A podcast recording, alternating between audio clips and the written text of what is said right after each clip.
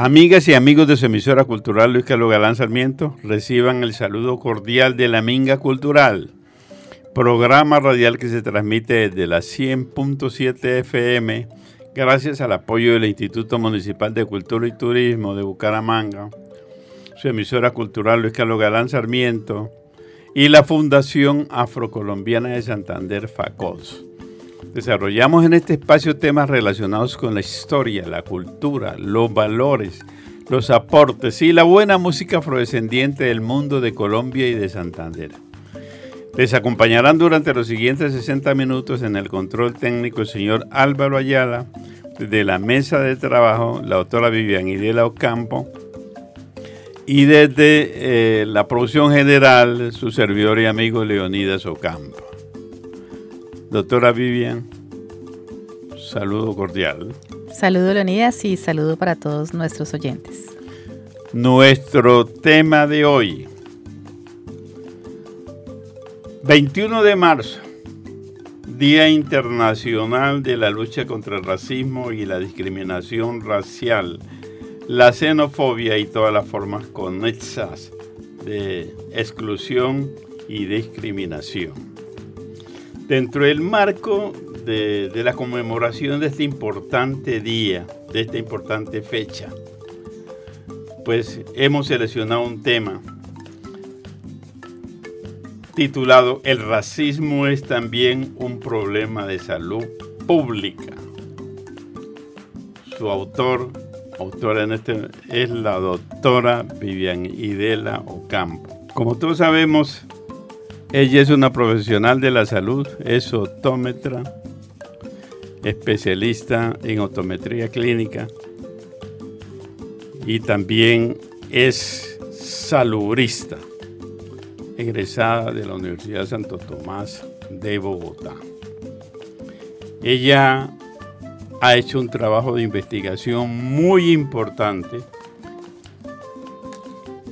Repito, tiene que ver con, con el tema del racismo, es también un problema de salud pública. Y queremos eh, compartir con nuestros queridos oyentes eh, esa importante investigación y los hallazgos que obtuvo durante este trabajo. Entonces, doctora Vivian, es usted nuestra invitada en el día de hoy para que nos comente de esta valiosísima experiencia. Bueno, Leonidas, muchas gracias por ser ahora la entrevistada y con mucho gusto pues responderé las preguntas con respecto a este artículo. Entonces comencemos con nuestra primera pregunta.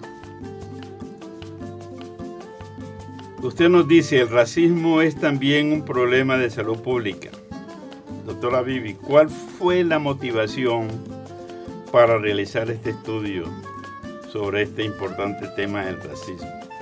Bueno, realmente este, este artículo hace parte de uno de los capítulos del trabajo realizado de investigación cuando estaba haciendo mi maestría en salud pública. Eh, de ese trabajo de investigación salieron casi ocho capítulos y este artículo del día de hoy es solamente uno de esos ocho capítulos que se tocó en ese entonces, en el año 2019. ¿Cuál fue la motivación? Pues la motivación para hacer esa investigación tiene que ver desde mi condición afrocolombiana, primero que todo, y también pues porque tenía que ver no solamente con personas afrodescendientes, sino también con personas eh, con discapacidad visual debido pues que como tú ya lo comentaste, yo soy optómetra. Entonces habían varios motivos ahí puestos.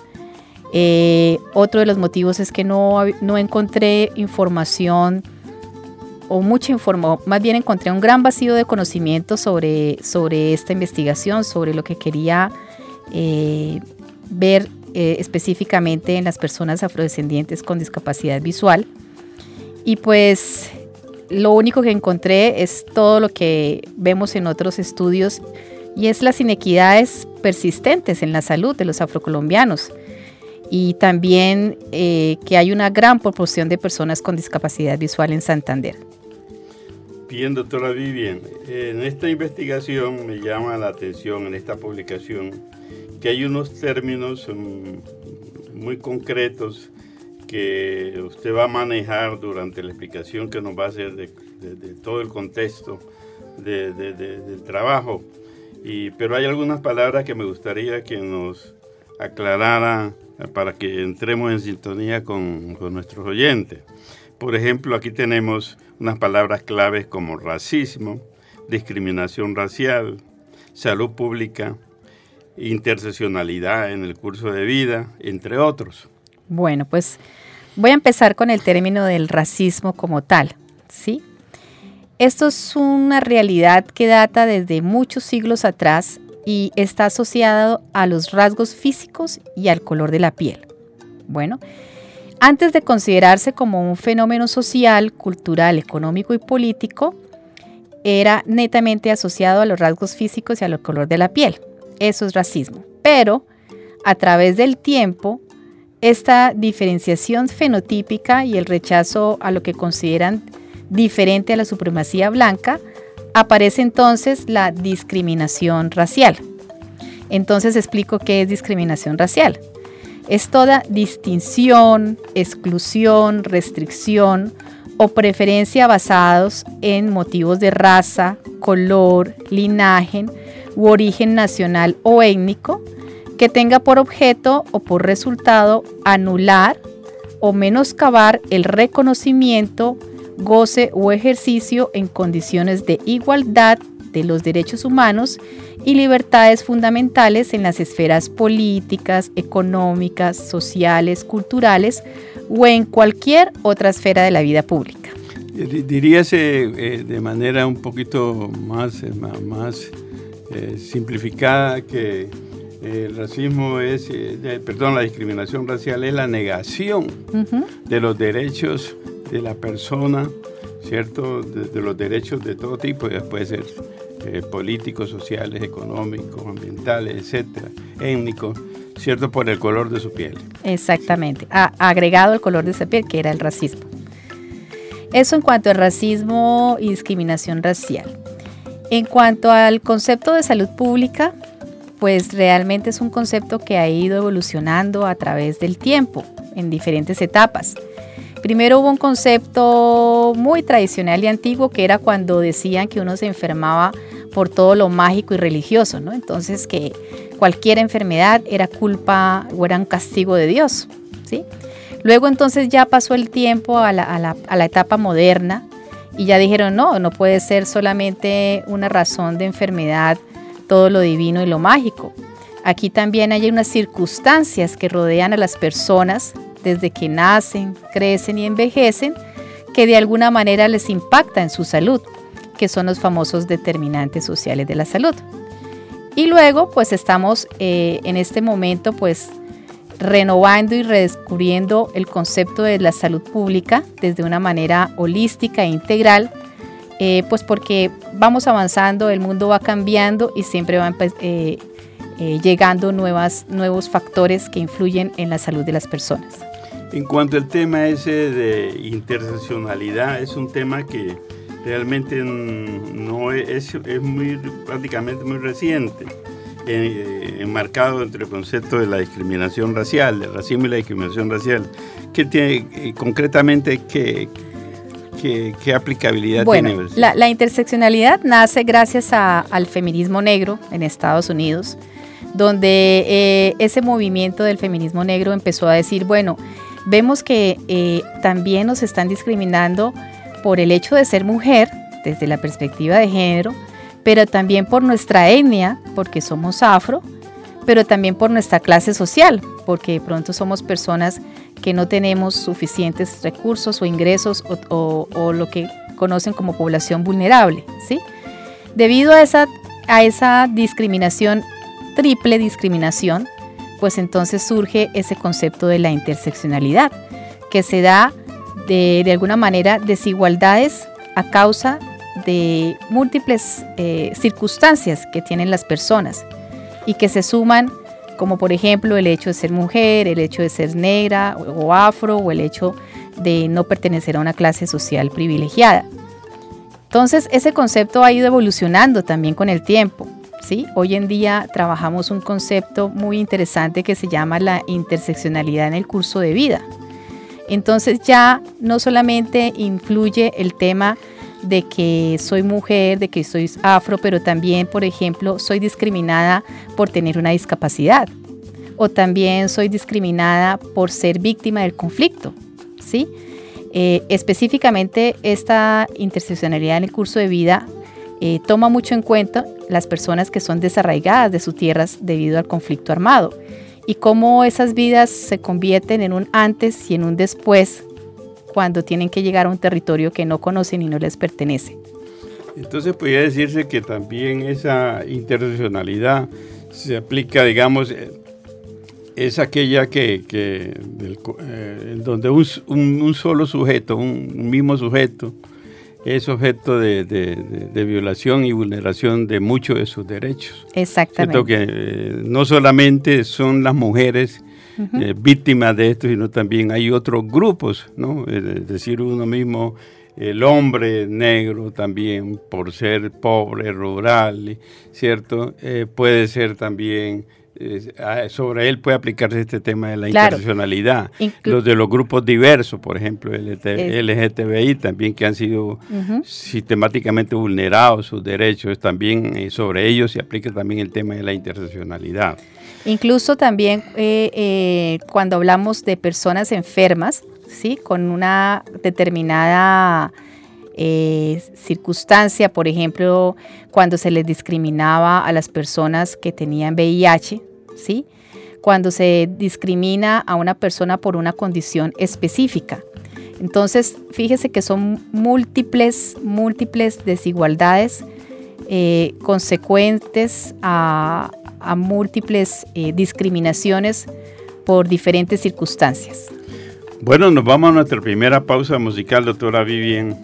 Y entonces eh, hemos seleccionado eh, nuestra música con, base en esta temática, es decir, los temas que, vamos a compartir con ustedes, queridos oyentes, son temas que de alguna manera tocan el tema del racismo y de la discriminación racial y que han sido escritos y hechos por los músicos, por los compositores, eh, como denuncia a estas situaciones que se han presentado. Muchas de ellas son casos reales de la vida y que han sido escritos en canciones. Entonces escuchemos, ¿qué nos trae para... Bueno, vamos a, a escuchar una canción muy conocida por todos de un gran artista como lo fue Michael Jackson. Eh, se titula Black or White, negro o blanco. Él en esta canción es como si le estuviera contando a una chica que conoce eh, todo su pensar y sentir sobre esa, esa diferenciación que hacen del blanco o del negro. Él dice que él está cansado un poco de, de este diablo refiriéndose al racismo y a la discriminación racial que está cansado de este, de este asunto, que cada vez se pone más duro, sin embargo que él no está asustado de esas personas que llevan sábanas blancas, aquí se refiere al Ku Klux y que eso no le asusta. Y bueno, todo el, en, su canción comenta pues todo este dolor que causa en las relaciones humanas por simplemente discriminarlos por el color de su piel. Eh, y que invita a que todos eh, debemos aceptarnos, seamos blancos o seamos negros. Eh, no hay que mirar razas, no hay que mirar de dónde vienen, no hay que mirar sus caras, no hay que mirar su sangre, no hay que ver y, y, enfocarnos en las diferencias, sino más bien aceptarnos como, como todos somos como seres humanos. Bueno, entonces escuchemos este tema.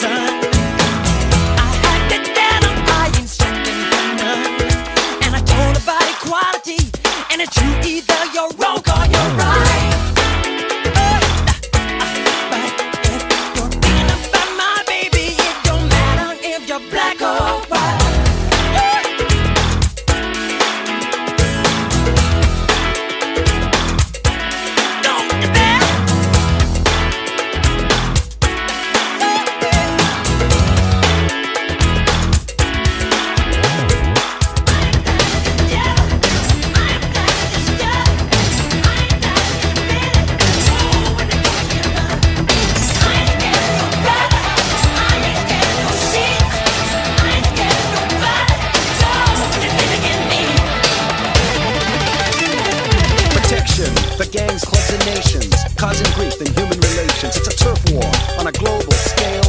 I'd rather hear both sides of the tale. See, it's not about races, just places, faces. Where your blood comes from is where your space is. I've seen the bright get duller. I'm not gonna spend my life being a color. Me you agree with me when I saw you kicking dirt in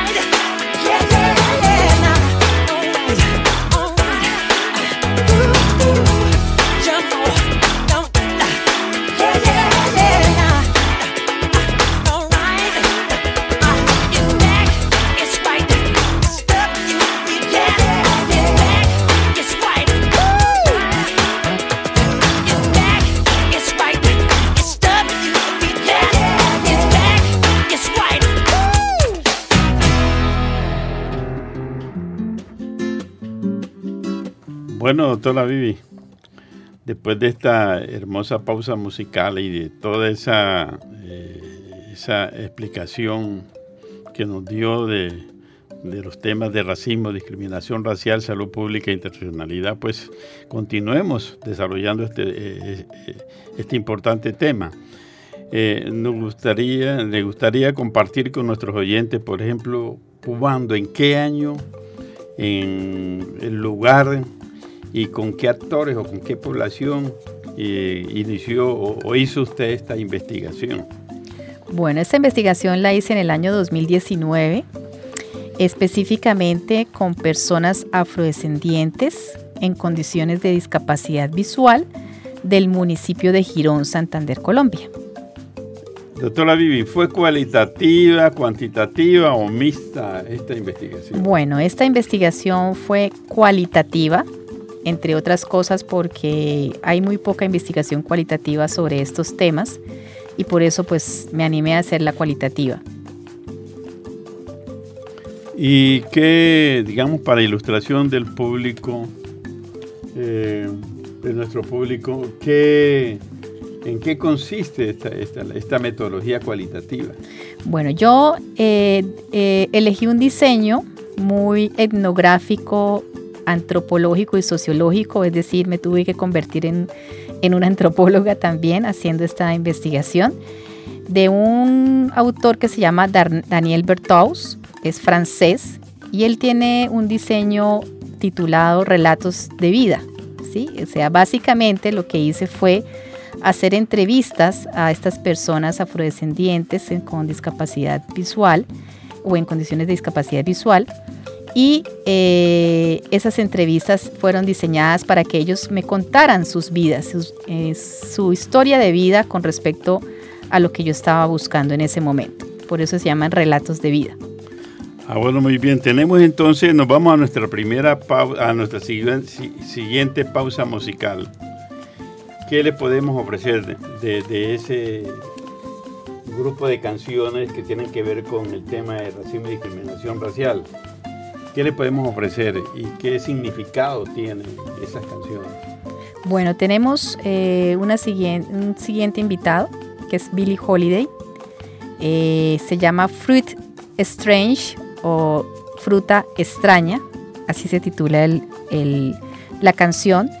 La canción es muy metafórica, ¿no? Porque él habla de fruta extraña, pero habla refiriéndose a las personas eh, diferentes, como en este caso el, tema de hoy, que es de, diferente color de piel o de diferente cultura.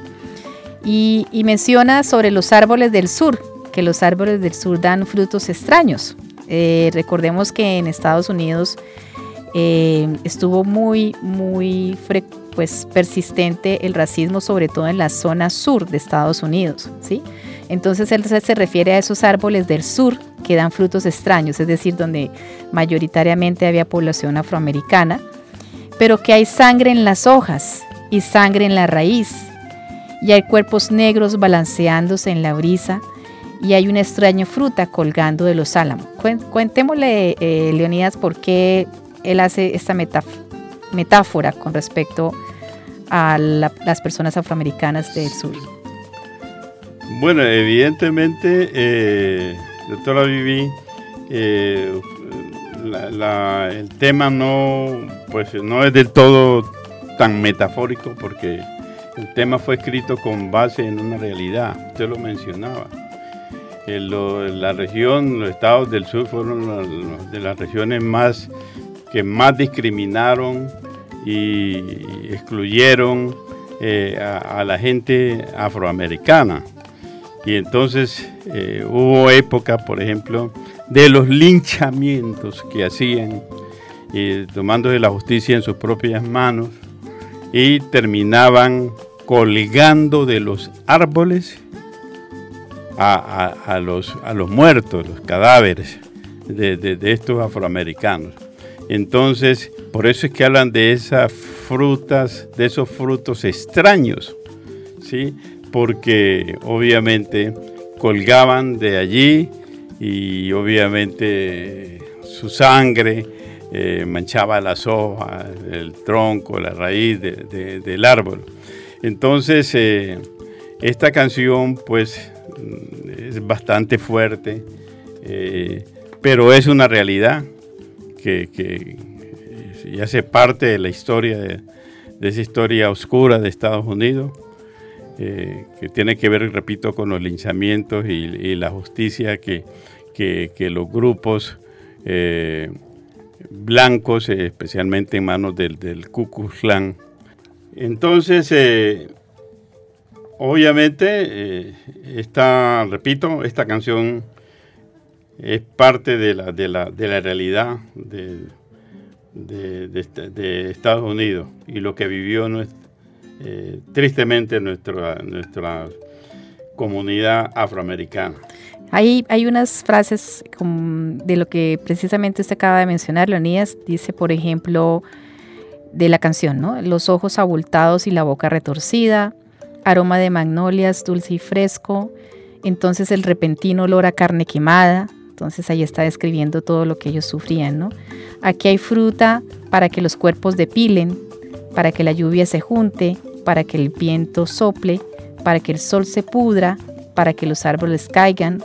Aquí hay una, cosecha extraña y amarga. Bueno, escuchemos el tema.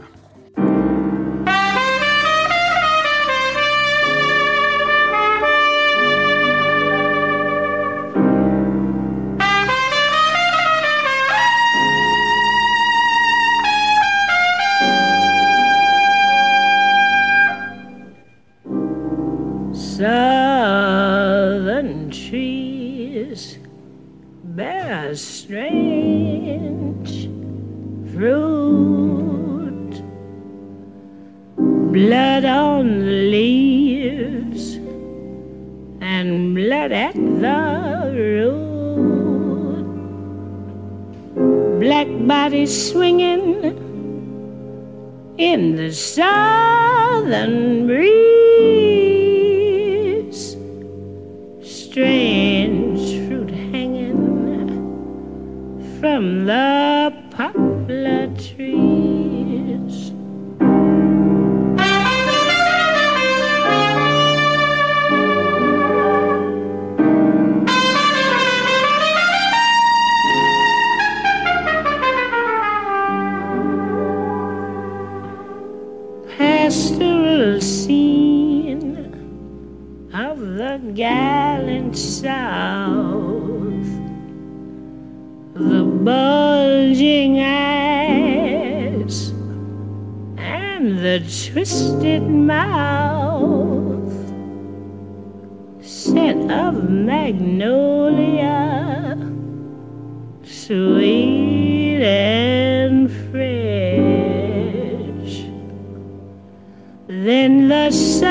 Smell of burning flesh.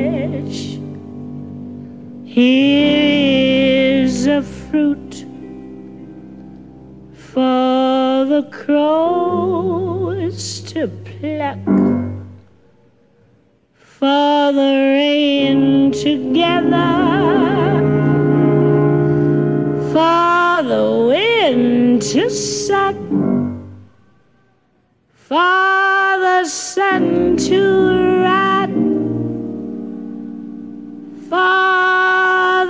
tree to drop.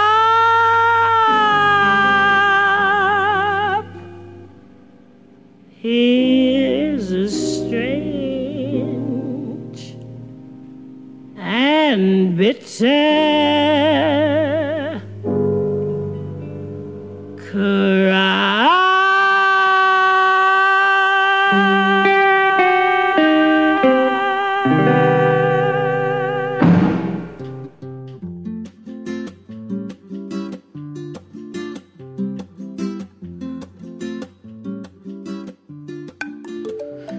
doctora Vivian, en su trabajo usted habla de tres etapas o tres funciones.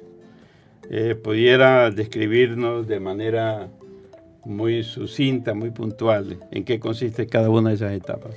Bueno, sí, la, metodología, como ya nombré, es, es basada en los relatos de vida de Daniel Berthaus y Daniel Berthaus lo clasifica en varias etapas. ¿No? Primero está la etapa exploratoria, esa fue la etapa donde yo tuve que ir allá al municipio de Girón eh, y con un diario eh, de campo que llamaban los antropólogos, es que es como un diario que lo que uno escribe, pues empecé a, observar qué pasaba en el municipio de Girón y empecé a entrevistar a las personas que quisieron ser parte de la investigación. Eh, luego entonces entré a una etapa analítica, es decir, yo empecé a recibir esas entrevistas y al mismo tiempo que escuchaba sus relatos de vida, los empecé a analizar. Y esto era pues comparando esos relatos entre unos y otros, comparando los relatos de vida de un participante con el del otro, con el, con el fin de que me asegurara de que efectivamente la problemática que yo iba a estudiar era real y no era que yo solamente me la imaginaba. Y ya viene la última etapa, que es la etapa expresiva, que le llama así el autor. Y en este último paso lo que hice fue eh, transcribir eh, todos esos relatos de vida, pero además leerlos, interiorizarlos, escucharlos y después volverlos a escribir, pero ya no como investigadora, sino como si fuera uno de ellos, ¿sí? Para, digamos, romper esa objetividad del investigador. Eso es como en resumen las etapas de la metodología. Bueno, eh, en, nuestra siguiente pausa musical traemos un tema que es la discriminación vista desde eh, la práctica de- del artista, no del pintor, eh, o sea, del artista plástico, en donde el compositor le, pide al artista que, que pinte angelitos negros. Eso, su autor fue Andrés Eloy Blanco. Y una de las intérpretes más importantes de ese tema en Colombia fue eh, nuestra querida Leonor González Mina. Entonces los invitamos a escuchar este tema. Angelitos Negros. Pintor nacido en mi tierra, con el pincel extranjero. Pintor que sigues el rumbo de tantos pintores viejos, siempre que pintas iglesias pintas angelitos bellos, pero nunca te acordaste de pintar un ángel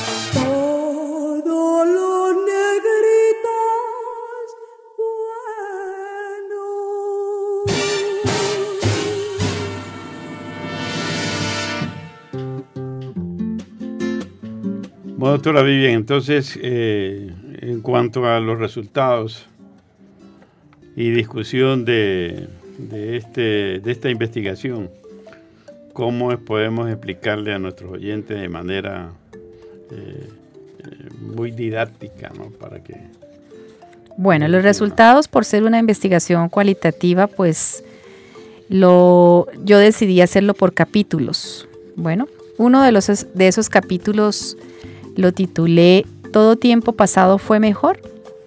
Y esto se basa que, en que las personas a las que entrevisté, afrodescendientes del municipio de Girón con discapacidad visual, eh, como la mayor parte de ellos eh, eran víctimas y desplazados del conflicto, ellos, ellos añoran estar en sus territorios, añoran la vida que tenían en sus territorios, que si bien no era una vida de lujos, para ellos era suficiente y tenían su calidad de vida porque tenían su comida, tenían su casita, tenían su familia, eh, tenían su territorio y eran felices. Entonces, por eso se denominó todo tiempo pasado fue mejor. Eh, el segundo capítulo lo, lo llamé El presente y un futuro incierto. Y es que a las personas afrodescendientes de este estudio les preocupa bastante el que tengan que vivir del día a día, porque no tienen un trabajo, cómo resolver con prontitud todas las situaciones que, que le- que afectan a su calidad de vida. Y esto llega hasta tal punto que ya cuando se les pregunta cómo se ven en un futuro, ni siquiera se imaginan cómo, cómo pueden llegar o a dónde pueden llegar porque eh, el día a día para ellos es, es su vida y, y prácticamente no, no tienen aspiraciones porque se han, se han ido por aquello de, de tanta desigualdad. Eh, otro título, otro capítulo se llamó A los que no miramos bien también nos discriminan. Y es que es, aquí va el término de interseccionalidad, porque además de que los discriminaban por ser afro o por ser mujeres, también los discriminaban por tener una discapacidad visual. Y entonces eso les ha cerrado puertas a tener oportunidades a nivel académico, a nivel laboral, a nivel eh, social. Entonces, fíjese que aquí ya hay múltiple discriminación. Eh, otro se llama el desarraigo y el desplazamiento forzado y tiene que ver con ese antes y después que les marcó eh, sus vidas y todos estuvieron de acuerdo de que la vida se les partió en dos cuando tuvieron que salir de sus territorios y llegar a un territorio donde no conocen y no era el de ellos. En cuanto a la identidad y el autorreconocimiento, que es otro capítulo, muy importante saber que la identidad y el autorreconocimiento de estas personas se han visto afectadas eh, por causa del racismo y la discriminación racial, como constantemente están recibiendo en el curso de su vida esa discriminación de las personas, pues ellos también eh, han querido como evitar reconocerse como tal, ¿no? Que es lo que nosotros conocemos como el blanqueamiento, ¿no? Entonces, ya no quiero tener mi pelo afro porque dicen que es feo y malo, entonces me lo voy a alisar. Ya no quiero tener la nariz chata, entonces me la opero porque si no me dicen que soy fea. Y todos esos esas, eh, factores que de alguna manera involucran en la autoestima de la persona y terminan perdiendo su identidad cultural y su autorreconocimiento. Y pues obviamente el capítulo de la discriminación racial como una realidad invisibilizada, si bien es cierto, muchas personas todavía dicen por ahí que no hay discriminación en Colombia y efectivamente la hay constantemente en todos los niveles, eh, no solamente en el nivel laboral, también en el nivel social, en el nivel estructural, donde no se ven representatividad de las personas involucradas en la política. Y ahí expresan ellos todos esos, esos relatos donde comentan cómo han tenido que enfrentarse a esa discriminación cuando llegan a un territorio nuevo. Luego está sobre la triple inequidad, que es algo de lo que ya comenté al principio, que es esa discriminación por ser mujer, por ser afro, por tener una discapacidad visual y por su clase social. Finalmente, pues tenemos el capítulo de la espiritualidad, eh, y es que para los afrodescendientes la espiritualidad es muy importante, es prácticamente la columna vertebral de sus vidas para poder tener una, gran, una mejor calidad de vida. Eh, ellos mencionan a sus dioses o a su dios o a su religiosidad eh, y dicen que gracias a ello pues eh, han podido ser resilientes ante todas las adversidades. Finalmente en la discusión pues simplemente cabe resaltar que que la percepción de la calidad de vida en estas personas es vivir bien. ¿Y qué implica vivir bien? Que tengan no solamente las condiciones básicas necesarias como el agua, la vivienda, la educación, sino que también eh, estén incluidos en la sociedad, que no se les siga discriminando, que no se les siga eh, negando las oportunidades por, sol, por su etnia o por su raza y que tampoco se les discrimine por su por su condición, condición ya sea de discapacidad o cualquier otra condición de enfermedad. Entonces, es por eso que, eh, en esta discusión ya se plantea el hecho de que eh, el problema del racismo es un problema de salud pública. Muy bien, doctora Vivian, muy clara su explicación. Y nos vamos a la siguiente pausa musical. Ocurre que en la década de los 80, una década por supuesto muy convulsionada eh, desde todo punto de vista, social, político, económico, cultural. Eh, hubo hechos, eh, por ejemplo, en la, en la, industria musical hubo hechos relevantes, como el caso del maestro Rubén Blades, quien escribió y publicó un tema que, tiene una serie de elementos que están relacionados con el tema de la exclusión, con el tema del racismo y la discriminación racial y con el consumismo, etc. Se titula Plástico. Entonces, eh, vamos a escucharlo.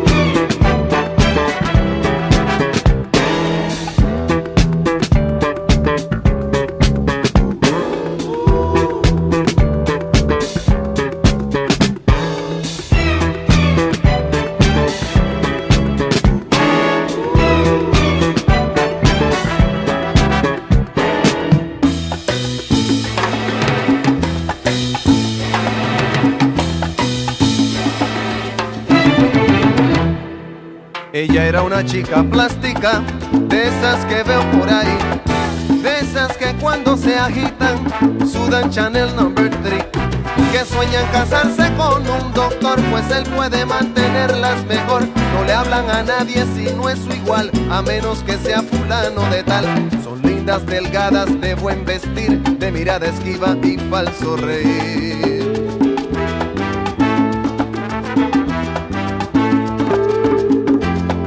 Él era un muchacho plástico, de esos que veo por ahí, con la peinilla en la mano y cara de yo no. De los que por tema en conversación discuten qué marca de carro es mejor. De los que prefieren el no comer por las apariencias que hay que tener para andar elegantes y así poder una chica plástica recoger. ¿Qué fallo? Era una pareja plástica de esas que veo por ahí. Pensando solo en dinero, ella en la moda en París. Aparentando lo que no son, viviendo en un mundo de pura ilusión. Diciendo a su hijo de 5 años, no juegues con niños de color extraño. Ahogados en deudas para mantener su estatus social en modo cóctel. ¿Qué fallo?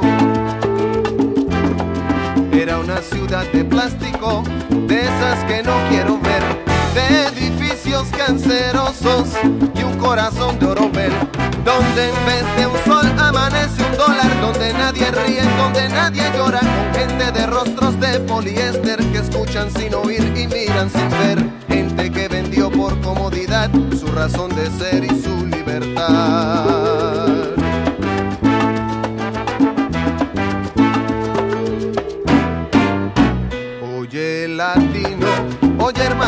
Oye amigo, nunca vendas tu destino por el oro ni la comodidad. Nunca descanses, pues nos falta andar bastante. Vamos todos adelante para juntos terminar con la ignorancia que nos trae sugestionados con modelos importados que no son la solución. No te dejes confundir, busca el fondo y su razón. Recuerda, se ven las caras, pero nunca el corazón. No te dejes confundir, busca el fondo y su razón. Recuerda, se ven las caras, pero nunca el corazón. Recuerda, se ven las caras y jamás el corazón.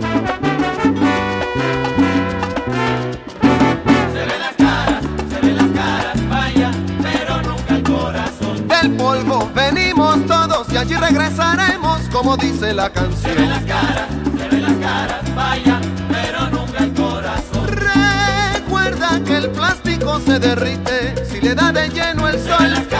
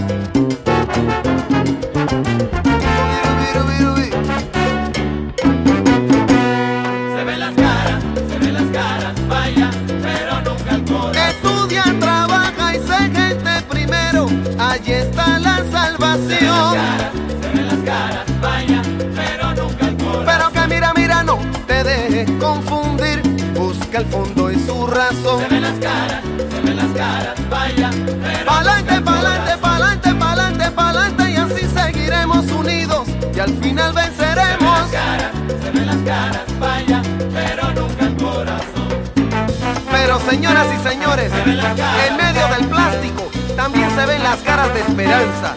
Se ven las caras orgullosas que trabajan por una Latinoamérica unida y por un mañana de esperanza y de libertad. Se ven las caras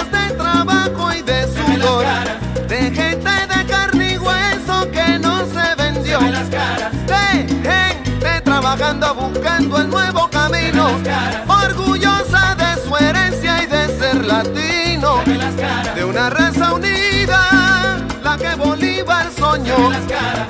Siembra Panamá.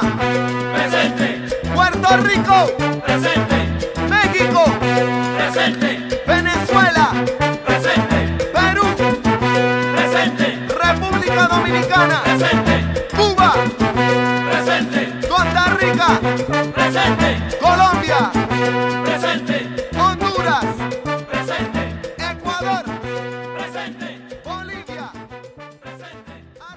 Bueno, doctora Vivi, después de escuchar este tema tan sabroso del maestro Rubén Blades, plástico, eh, a manera de, de- de conclusión de su investigación, ¿qué nos puede compartir aquí? Bueno, lo primero que yo concluí como investigadora es que definitivamente este tipo de diseños, como los relatos de vida, es la apertura a nuevos caminos en la generación de un nuevo conocimiento que, que no tenemos. Y sobre todo para nosotros los saludistas, para los profesionales de la salud visual, para los profesionales de las ciencias sociales, a la comunidad académica, a las entidades gubernamentales y no gubernamentales, pues eh, todo este tipo de investigación nos hace evidenciar, como pasó en este caso, las desigualdades y las inequidades que se presentan en las personas afrodescendientes, en este caso en condiciones de discapacidad visual, específicamente pues en este eh, municipio que es el municipio de Girón, Santander, Colombia. Y el evento más relevante en el que sustancialmente les cambió la vida a todos esos participantes fue el desarraigo y el desplazamiento forzado, que está enmarcado dentro de esas desigualdades que ya hemos hablado, por el hecho de ser afros, por el hecho de, ser, de su clase social, por el hecho de, ser víctimas del conflicto y eh, en constante eh, eh, contacto con la discriminación racial y racismo. Entonces, estas narrativas y estos relatos de vida permitieron eh, de alguna manera saber qué es vivir bien para las personas afrodescendientes y definitivamente significa que haya un equilibrio, que haya una armonía y haya una igualdad y equidad entre todos los elementos asociados a su bienestar en educación, en vivienda, en empleo, en aspectos socioculturales, en aspectos económicos, políticos, etcétera, etcétera. Muy bien, doctora Vivi. Entonces nos vamos eh, a, la siguiente pausa musical. Y pues para ello hemos seleccionado un tema de nuestro queridísimo Mario Gareña, que en paz descanse. Y, él hace la descripción en ese tema de lo que es e- esa relación del patrono con, con, con la persona, con el obrero, con, el- con la persona que tiene a su servicio y especialmente si, es, eh, si es si son miembros de la comunidad afro. Eh, ese tema le tituló él Raza y, y esta vez los invitamos a escucharlo en la interpretación de la orquesta, de la orquesta Villos Caracas Boy de Venezuela.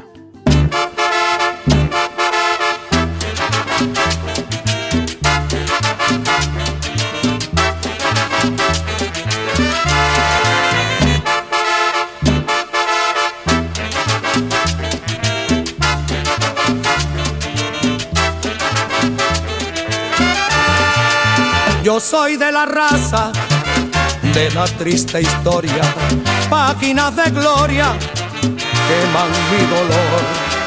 Yo soy de la raza que mala memoria, yo mejor olvido que guarda rencor. Yo soy de la raza, piel de mate oscura, y en noche sin luna y en el día sin sol. Yo soy de la raza de allá en la penumbra, donde el Dios que alumbra también nos creó.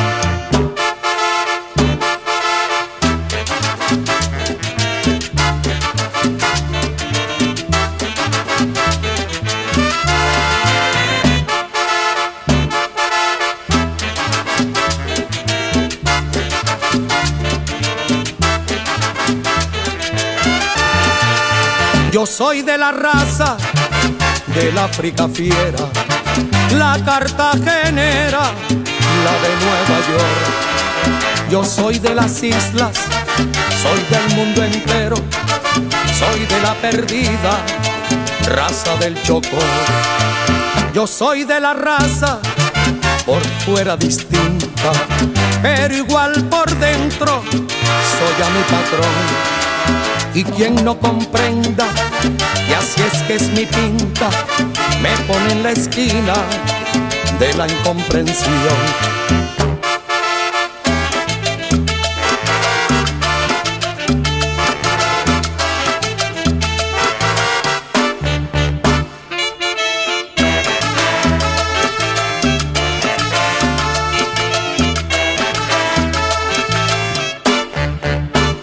Solo quiere humillarme y me ve como enemigo y tan solo soy su amigo.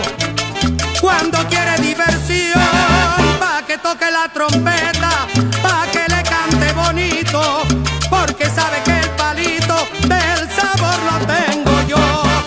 Que le tire la tarraya, que le pegue los ladrillos y le mete en los bolsillos el fruto de mi sudor, que me suba al cocotero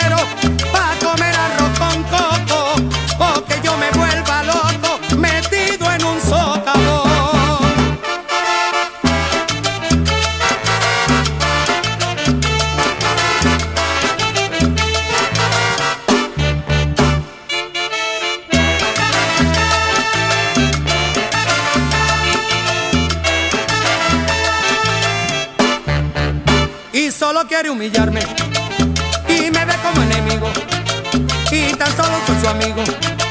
Cuando quiere diversión pa que toque la trompeta pa que le cante bonito porque sabe que el palito del sabor lo tengo yo. Que le tire la tarraya que le pegue los ladrillos y le mete en los bolsillos el fruto de mi sudor. Que me suba al cocotero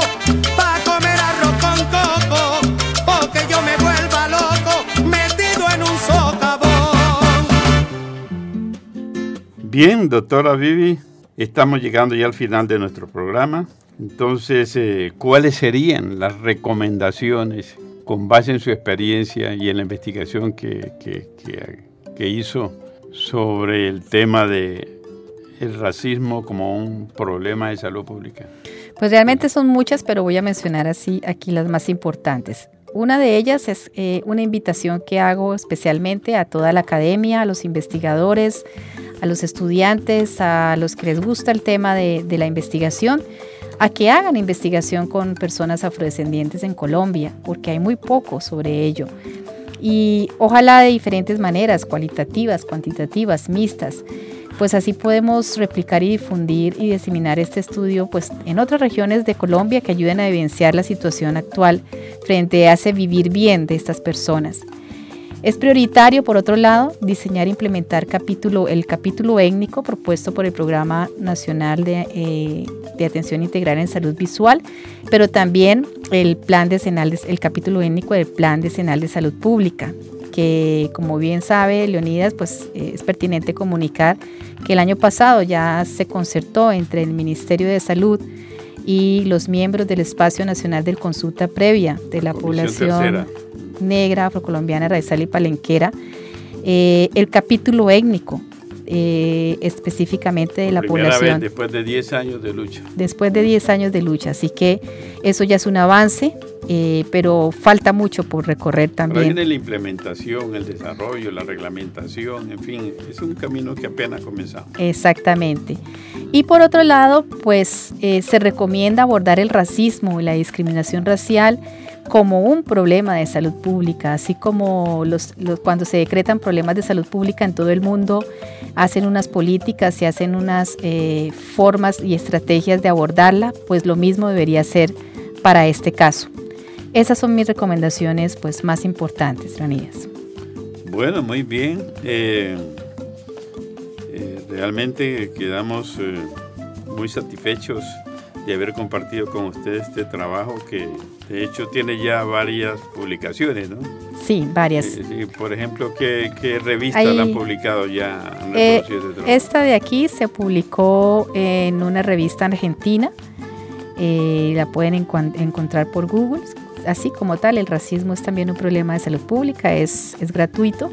Y hay otro capítulo que tiene que ver con género, eh, mujer afrodescendiente y discapacidad visual, que ese sí está en un libro de la Universidad Santiago de Cali y se titula La discapacidad desde la cosmovisión la discapacidad visual desde la cosmovisión afrodescendiente en mujeres, en mujeres afrodescendientes.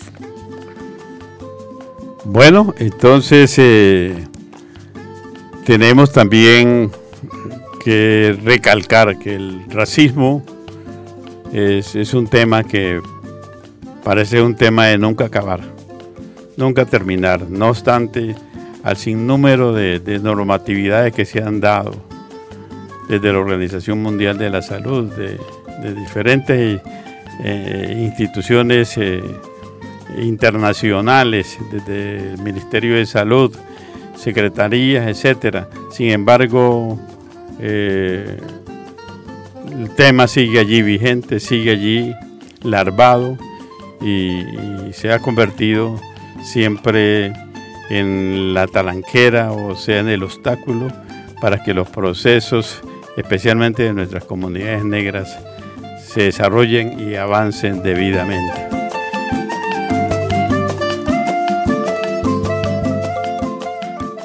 Amigas y amigos de su emisora cultural Luis Carlos Galán Sarmiento, hemos llegado al final de su programa La Minga Cultural. En el control técnico el señor Álvaro Ayala, desde la mesa de trabajo con sus comentarios y aportes de siempre la doctora Vivian Idela Ocampo y de la producción general su servidor y amigo Leonidas Ocampo. Agradecemos sus sintonías y los esperamos en nuestra próxima emisión.